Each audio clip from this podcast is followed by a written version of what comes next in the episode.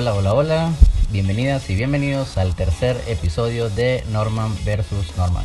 Un podcast donde hablo sobre libros, emprendimiento, entrevistas, tecnología y más de la voz de un inexperto, su servidor Norman García.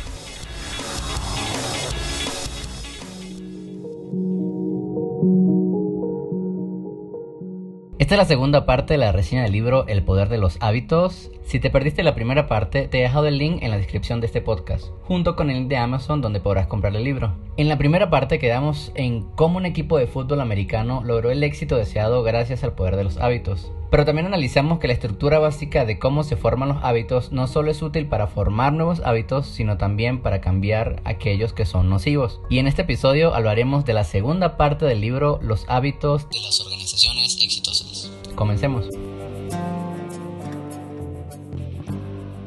Este capítulo comienza con la historia de Alcoa, o Compañía de Aluminios de América por sus siglas en inglés. Alcoa presentaba una baja significativa en sus ventas y necesitaban solución rápida y eficaz. Y aquí es donde Paul O'Neill entra en el juego como nuevo CEO de Alcoa. Paul era un burocrático gubernamental, cosa que llamó la atención de los inversionistas y miembros de las sillas ejecutivas. Pero el primer planteamiento de Paul en su primera junta ejecutiva fue quiero hablar de la seguridad de los trabajadores.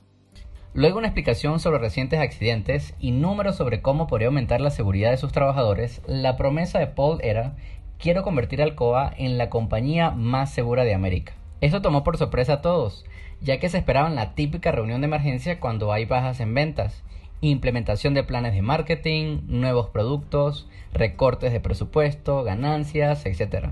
Lo que no estaban entendiendo es que Paul no quería enfocarse en otros números que no fueran sobre seguridad en sus empleados. Y la razón, quería crear un sentido de pertenencia en cada trabajador, donde se sintieran parte de algo importante. Quería crear el hábito de la excelencia. Paul quería implementar un sistema efectivo y rápido de reporte de incidentes en fábrica, pero ¿cómo podría lograr que los empleados se sintieran motivados y que la excelencia se convirtiera en parte de un hábito? Recordando el simple formato de estímulo-señal, comportamiento-rutina y recompensa. Algo que resaltamos muchísimo en el capítulo anterior. La señal era clara, accidentes de fábrica. El comportamiento era el reporte de daños y mejoras para el futuro. Ahora, la recompensa fue lo que hizo único el acercamiento de Paul a este problema y lo que logró que esto se replicara a toda la compañía. La recompensa era el ascenso o la posibilidad de extras en sus salarios. Lo que había hecho único esta estructura de hábitos era la implementación de un nuevo elemento, las ansias de promoción o ascenso o recompensas. Paul logró que cada empleado no solo cuidara de sí mismo, sino de sus equipos. Generó canales de comunicación directa entre empleados y sus supervisores para reportar incidentes y medirlos. De esta forma tenían voz y participación. En este segmento se habla de otras cosas que hizo Paul, como por ejemplo pequeñas victorias, que significaba segmentar las metas mayores en pequeños logros y que todos fueran partícipe de ellos. Luego del tiempo de implementación, Paul logró recuperar y aumentar las ventas en Alcoa. Vamos a continuar con la siguiente parte del libro, pero les invito a conocer otros ejemplos que Charles llama pequeñas ganancias y cómo esto ayudó al nadador Michael Phelps a convertir sus habilidades en hábitos y llevarlo a ser un ganador. El segundo apartado de esta parte del libro trata sobre Starbucks y cómo automatizando el poder de la voluntad de sus empleados puede llevar al éxito total. La historia comienza con Travis Leach, un joven con una infancia bastante complicada. Sus padres eran adictos a las drogas. El único ejemplo que tenía Travis sobre disciplina y orden era cuando sus padres limpiaban y acomodaban la casa, pero esto solo significaba una cosa.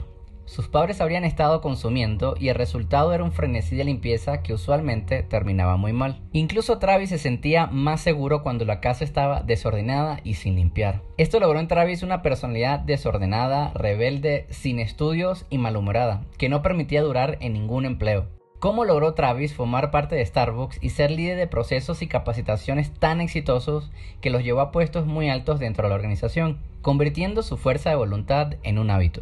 Travis, luego de intentar trabajar para varias cadenas de comida y fallar miserablemente, comienza a trabajar para Starbucks como barista en el horario matutino. El secreto de cómo Travis pasó de barista a manager de dos Starbucks, supervisando 40 empleados y con un sueldo de 44 mil dólares y muchos otros beneficios, fue el programa de capacitación de Starbucks centrado en una sola cosa, el poder de voluntad. El programa cuenta con más de 50 horas de capacitación en los primeros meses, docenas de libros e incluso un mentor asignado. Estos programas en su principio costaron millones de dólares y el enfoque estaba en lograr disciplina propia y conocimiento teórico práctico que llevara al barista a tener la suficiente independencia y disciplina para lidiar con clientes diariamente. Porque como el libro plantea, el poder de voluntad no es solo una habilidad, es un músculo. Y como los músculos en tus piernas o tus brazos se cansan si trabajan más duro, entonces habrá menos poder de voluntad para hacer otras cosas. Es la razón por la que quizás médicos expertos están más expuestos a errores tontos, especialmente al final de una faena intensa que requirió alta concentración. Es decir, mientras más rápido transformemos el poder de voluntad en un hábito, más eficientes seremos en nuestras tareas diarias y nuestro cerebro podrá dedicar sus recursos a otras cosas. Y es que la fuerza de voluntad como hábito no ocurre por sí solo, sino como una cadena que afecta nuestra rutina diaria. El libro plantea que es la razón por la cual es tan importante que los niños practiquen piano o algún deporte. Por ejemplo, no se trata de crear un excelente pianista o un excelente deportista. Cuando un niño mantiene la disciplina de práctica de una hora diaria, será un adolescente que podrá comenzar a realizar su tarea a tiempo. Regresando al ejemplo de Starbucks, no fue suficiente registrar a sus empleados en clases de yoga o de club de lectura, sobre todo porque muchos de ellos se realizaban en horario no laboral, cuando los empleados ya estaban cansados. La solución era convertir la disciplina propia en un hábito organizacional. Es un balance entre dar libertad suficiente para participar en la toma de decisiones, pero al mismo tiempo brindar una estructura organizacional como guía. En el caso específico de Travis, en su primer día de trabajo, su manager le preguntó, ¿cuál sería tu primera reacción si un cliente se enoja porque tuvo su orden incorrecta? Travis, que ya tenía experiencia en este apartado en cadenas de comida rápida, Respondió, no lo sé, quizás asustado o molesto. Su manager le indicó que esto era normal y le entregó un manual y apuntó a una página en blanco. La página solo decía, cuando un cliente no esté feliz, mi plan es... La primera tarea de Travis era escribir cuál sería su plan para arreglar esta situación, pero siempre siguiendo el sistema del método LATE. El método LATE era simple, por sus siglas en inglés era fácil de recordar y fácil de aplicar. Escuchar al cliente, entender su queja, tomar acción para resolver el problema, agradecer y por último explicar por qué ocurrió el inconveniente. De esta forma, el hábito de la fuerza de voluntad ya estaba creado. Siguiendo el patrón de formación de hábitos, la pista o señal era la queja de un cliente, la rutina era el método late y la recompensa era un cliente contento. Según el libro, así es como convertimos la fuerza de voluntad en un hábito seleccionando un comportamiento antes de tiempo y siguiendo la rutina cuando el punto de inflexión llegue. Este método es aplicable no solo a nivel organizacional, sino personal. ¿Quieres mantener tu rutina de alimentación pero te sientes tentado a la comida chatarra? Identifica el comportamiento o punto de inflexión antes que ocurra y planifica cuál será tu rutina o reacción cuando éste llegue. Es decir, la fórmula sería, si el evento A sucede, aplicaré el comportamiento B para tener los resultados C. Hay muchos estudios y experimentos que el texto plantea que una vez más te invito a leer para tener inspiración extra a la hora de planear tus hábitos, sobre todo esos que requieren una mayor fuerza de voluntad. Saltamos rápidamente al tercer y cuarto apartado de este capítulo, que trata sobre cómo un ambiente tóxico laboral y malos hábitos pueden llevar a una organización a un fracaso seguro, y también cómo podemos crear hábitos en nuestros clientes incluso antes que ellos lo sepan. El primer apartado trata sobre el Hospital de Rhode Island, famoso por su capacidad de investigación en nuevas tecnologías en el campo médico, su línea de doctores reconocidos, entre otros. Pero también era famoso por su nivel de tensión interno entre doctores y el staff médico.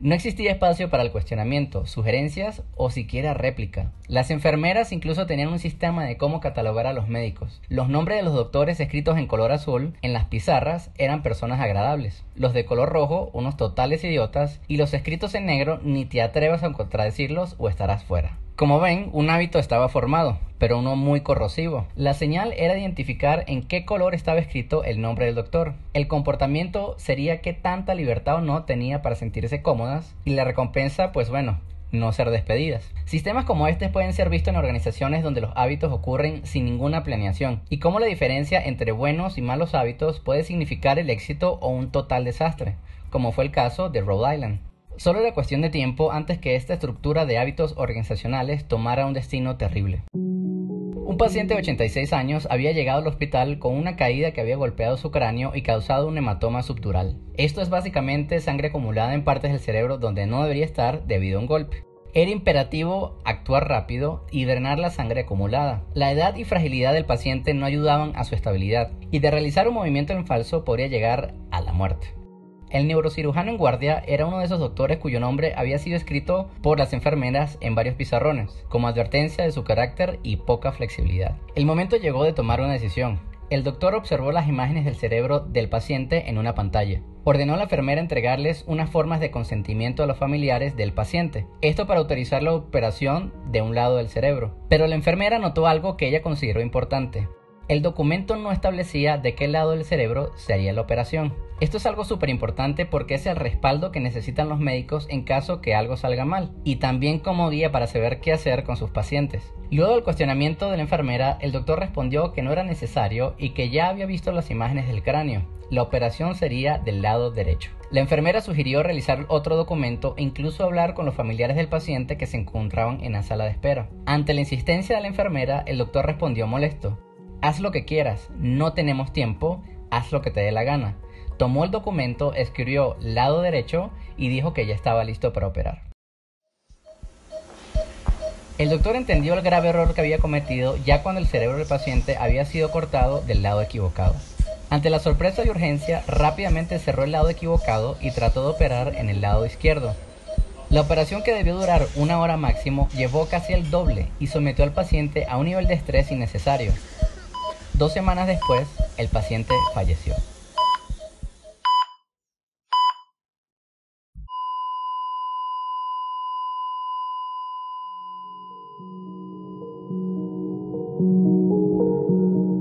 La importancia de los hábitos empresariales reside en el comportamiento individual y grupal de los empleados, sobre todo ante una situación inusual o de estrés. Cómo respondemos a ciertas circunstancias y el resultado sea positivo o negativo depende de nuestras rutinas establecidas con anticipación.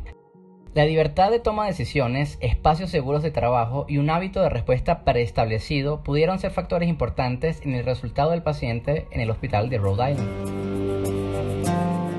Y así saltamos al último apartado, y cómo las tiendas Target logró encajar hábitos en sus clientes incluso antes de formarse. Todo nace con la pregunta, ¿pueden tus computadoras identificar cuáles clientes están embarazadas, incluso si ellas no quieren que nosotros sepamos?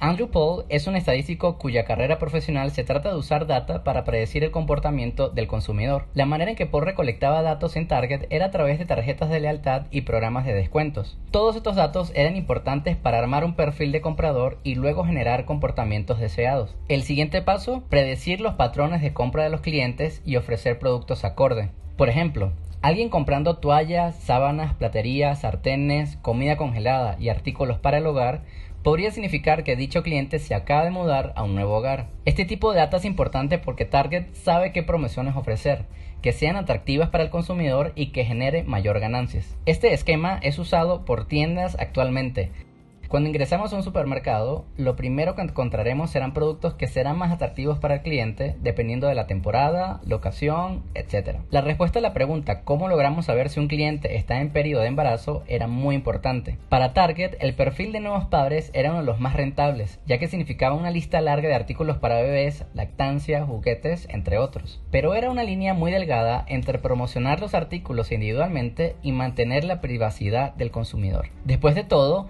no siempre el cliente quiere recibir promociones de artículos para bebés si ni siquiera está listo para anunciar las buenas nuevas. Es bien sabido que las cadenas de supermercado usan los hábitos de sus clientes para hacer ganancia. Es la razón por la que ciertos artículos están posicionados en lugares estratégicos del supermercado. Por ejemplo, es más factible que un cliente gire a la derecha al entrar a un supermercado que a cualquier otra dirección. Entonces muchos de los artículos de alto precio están localizados hacia esos lugares. Esto afecta las decisiones que tomamos cuando compramos y los hábitos de compra que generan los comercios en nosotros, y especialmente en los patrones de compra que Paul quería obtener de las parejas en espera de un bebé. Pero para Paul, esperar el momento que las parejas compraran ropa de maternidad ya era demasiado tarde. Para ese punto las parejas ya tendrían una lista de artículos que comprar e incluso el establecimiento donde lo harían. Además, adelantado algunas adquisiciones. Paul quería predecir el periodo de embarazo antes que fuera evidente. Para esto utilizó data de un programa de registro de maternidad y estudió los artículos comprados previos a las compras de artículos de maternidad. Descubrió que los patrones eran altamente predecibles. Artículos como lociones sin olor, vitaminas como calcio, magnesio y zinc eran compras totalmente identificables en las primeras semanas de embarazo. El programa de Paul se convirtió en referencia para el listado de promociones al cliente, tan exacto que podría predecir el porcentaje de probabilidades de embarazo, incluso el tiempo aproximado de dar a luz. Pero, ¿cómo podría Paul promocionar productos relacionados sin hacer sentir al cliente que estaba siendo observado constantemente? Y de manera tan evidente como enviar cupones de descuento de pañales. La respuesta, haciendo de los hábitos un sándwich entre hábitos viejos, nuevos hábitos y hábitos viejos. Si alguna vez han comprado en Amazon, o en cualquier otra tienda en línea, verán que les mostrarán artículos comprados anteriormente y artículos relacionados a los que quizás estarían interesados. Este principio de alternar artículos fue lo que usó Paul para disfrazar el hecho que se estaban promocionando artículos para bebé. El consumidor entonces recibiría un cupón vía email para compras de artículos que tenían cero relación con maternidad, luego artículos para bebé y así sucesivamente. Esto dio la sensación al consumidor de siempre tener el control y familiaridad es decir, generó confianza, porque la promoción que realmente necesitaba Target que funcionara estaba camuflada. Esto significó ventas increíbles para Target bajo la administración de Paul, sobre todo mientras el algoritmo se convertía en algo más exacto. Como lo relata el libro, si disfrazan algo nuevo en hábitos viejos, será más fácil para el público aceptarlo. Este apartado es muy interesante ya que este mismo esquema aplica para tiendas en línea, lanzamiento de nuevos productos o incluso en el mundo de la música, que este último es un ejemplo que les invito a leer con detalle.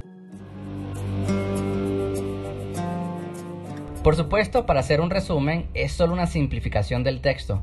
Hay varios ejemplos del esquema hábito actual, nuevo hábito, hábito actual que podrán leer en el libro.